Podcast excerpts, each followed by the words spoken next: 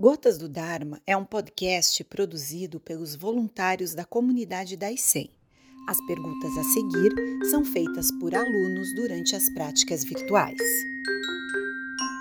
Sensei, qual seria o significado do termo verdadeira lei? Na realidade, o termo aí se refere a uma interpretação correta dos ensinamentos de Buda. E uh, Hui Neng representa um pensamento uh, característico do Zen. O Bodhidharma, quando chega à China, ele está fazendo uma revolução no budismo. O budismo já havia chegado à China cinco séculos antes e o próprio imperador se considerava budista. É, 500 anos é o tempo de existência do nosso país, Brasil.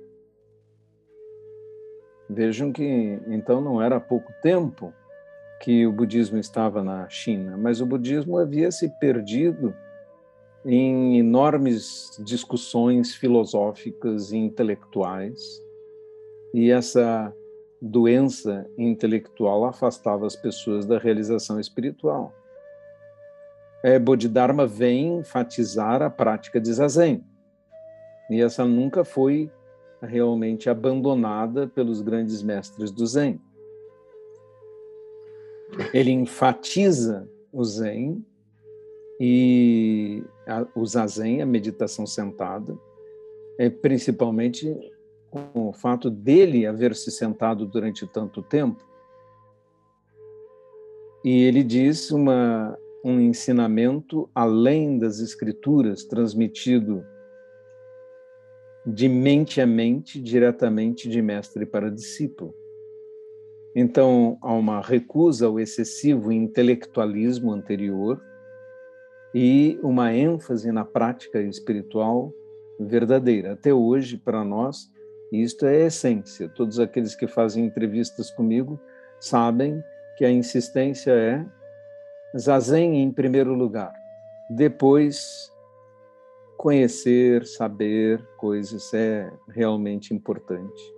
Mas não pode colocar o carro na frente dos bois e dizer que o ensinamento ou o conhecimento é suficiente, porque ele simplesmente mostra que não é não se alteram vidas sem a prática do zazen.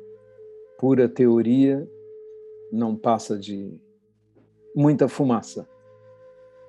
Então, quando ele fala verdadeira lei, está falando do ensinamento original de Bodhidharma e de Huineng.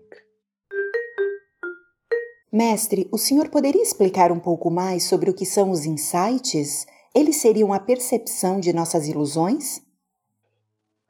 Os insights são percepções mais profundas. Quando alguém tem um insight, sempre vem dizer, de repente percebi isso assim, assim. Né? As, as experiências místicas mais profundas são ah, mais marcantes, mas para distinguir uma coisa da outra, marque uma entrevista e fale diretamente comigo, porque não dá para ficar colocando regras sobre experiências tão diversas de pessoa para pessoa. Monge Gensho, poderia falar sobre o hábito de ouvir o Dharma enquanto se faz a Zen? É um treino para acompanhar a vida dessa forma? Embora existam teixos, né? É, palestras curtas realizadas durante o zazen pelo mestre, elas existem para dar algum conhecimento, são feitas uma, no máximo duas vezes durante um sesshin, um, um dia de sesshin, e a maior parte dos zazen são feitos sem nenhuma palavra. E colocar música, colocar ouvir palestras do Dharma ou qualquer coisa quando se faz a Zen está completamente errado, não é mais a Zen.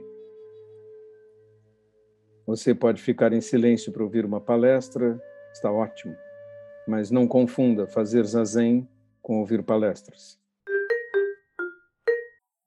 Mestre, o senhor disse que no budismo não houve conflitos e guerras. Entretanto, como devemos interpretar a atitude de um monge que se imola em público, colocando seu corpo em chamas e chegando a óbito?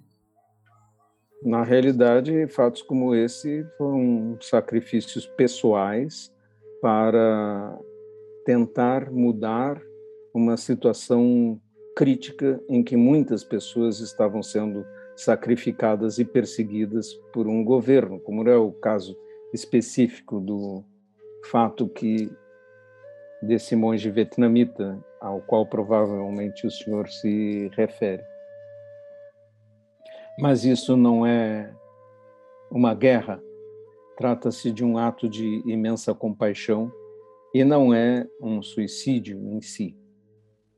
Embora possa ser interpretado de tal forma, no, na realidade é um fato de tentativa de, através de si mesmo e de um sacrifício máximo, sem nenhuma angústia e nem nenhum desespero, tentar mudar o rumo dos acontecimentos. E no caso citado, o governo do Vietnã que estava perseguindo os budistas caiu.